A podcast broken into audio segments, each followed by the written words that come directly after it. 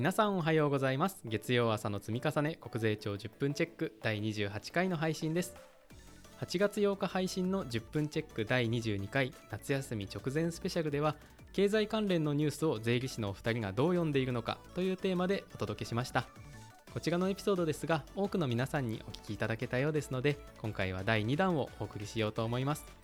ピックアップしているのはここ1ヶ月分のニュースです。それでは早速本編参りましょう。どうぞ。おはようございます。税理士の村木です。おはようございます。税理士の米津です。このシリーズは国税庁の新着情報を2人で話すトーク企画になっています。我々2人の勉強会に参加するイメージで聞いていただければというふうに思います。先月の第22回で配信した経済関連のニュースを取り上げてみる回ですけれどもどうやら思いのほか好評のようでして今月もあのぜひチャレンジしていきたいなと思います皆さんも取り上げてほしいニュースがありましたらあのぜひフォームなどでお寄せください。それでは村木先生ここ1ヶ月のニュースをちょっと今タイトルを見ていってるんですけど例えばこのふるさと納税のニュース2021年度のふるさと納税の寄付額が紋別市が初の全国1位にというようなニュースがあのあってもふるさと納税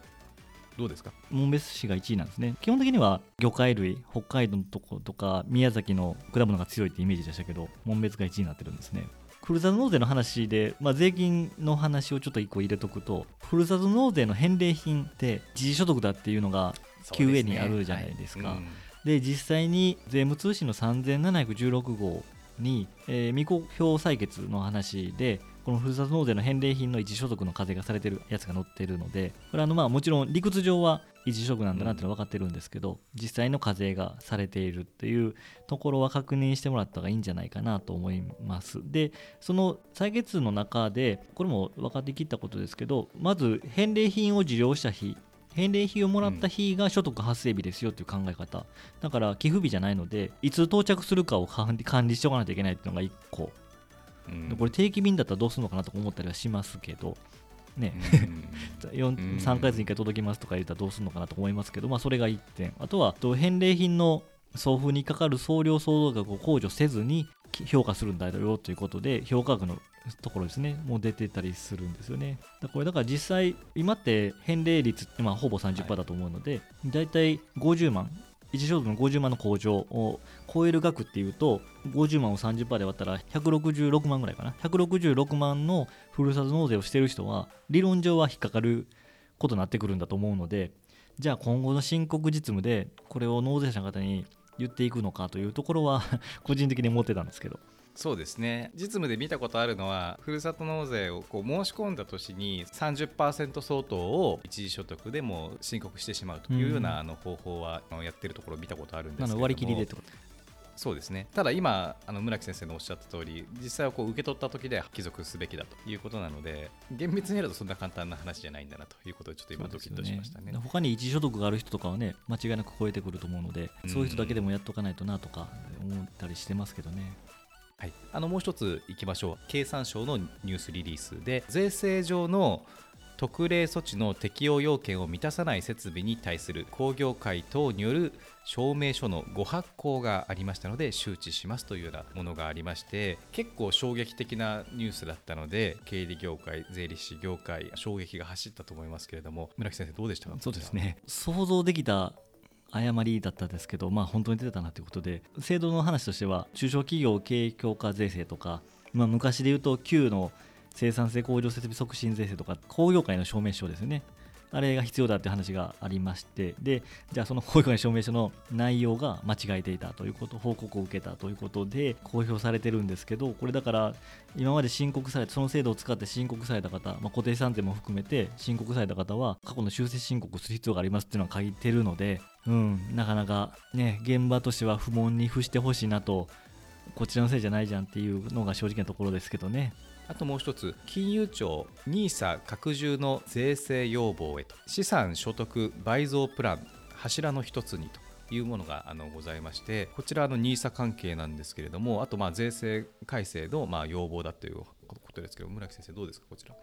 このニュースは NISA 拡充する方向の改正を考えてますよということなので内容としては別にウェルカムなんですけどせっかくなのでたまに税制改正のスケジュールというか今後どういう流れで税制改正で決まっていくのかって聞かれることもあるのでせっかくなんで、ね、ご紹介しておくと、まあ、今ちょうど8月末なんですけど、まあ、こんな感じでニュースが出てきてその先はどうなるかというと8月末今月末ですね、まあ、今収録している8月末までに、まあ、各省庁から税制改正要望が集まるんですよね財務省に。で財務省がその9月、10月にかけて取りまとめるするという感じなんで、まずは各省庁の税制改正要望がこの8月末までに集まると。で、実際、先ほど見たら、国交省の要望が出てたんで、まあそ、あそんな時期だなと思って見てましたけど、まあ、それをまず取りまとめると、9月、10月にかけて財務省が取りまとめますと。それをホームページにアップしていかれますっていうのが、まず各省庁の要望ですね。で、片方で、政府税調と呼ばれる政府税制調査会ですね。まあ、ここは内閣総理大臣の諮問を受けて、租税に関する基本的事項を審議するところで、総理大臣に意見を述べるんだという会なんですけど、まあ、そこでは税制の在り方について議論がされている状況だと。でそこでは当然税制改正の議論もされています。議事録とか会議資料は内閣府のホームページに置いてあるという感じで進んでいきまして、で10月、12月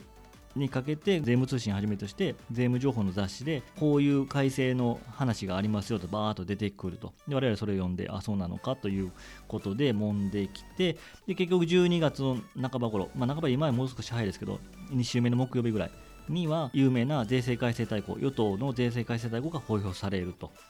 でその後閣議決定が起きてでその後改正要項とか財務省要項になるんですけど基本的には税制改正大綱と内容は変わらないことが多いと。いうのがまず12月ですよね。うんうん、はい、でその後それが出て各社私もそうですけどこう税制改正についてわーっと盛り上がりいろんなところで新聞雑誌等を含め税制改正の内容が出てくると。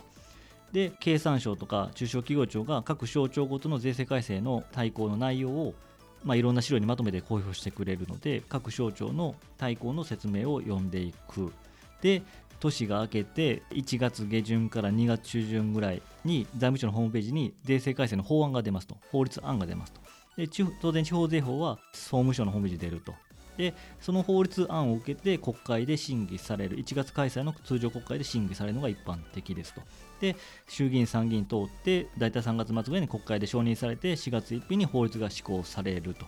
いうところまでがまず法律の改正が続きで4月1日の同日に改正される政令省令も一緒にポーンと出ますと。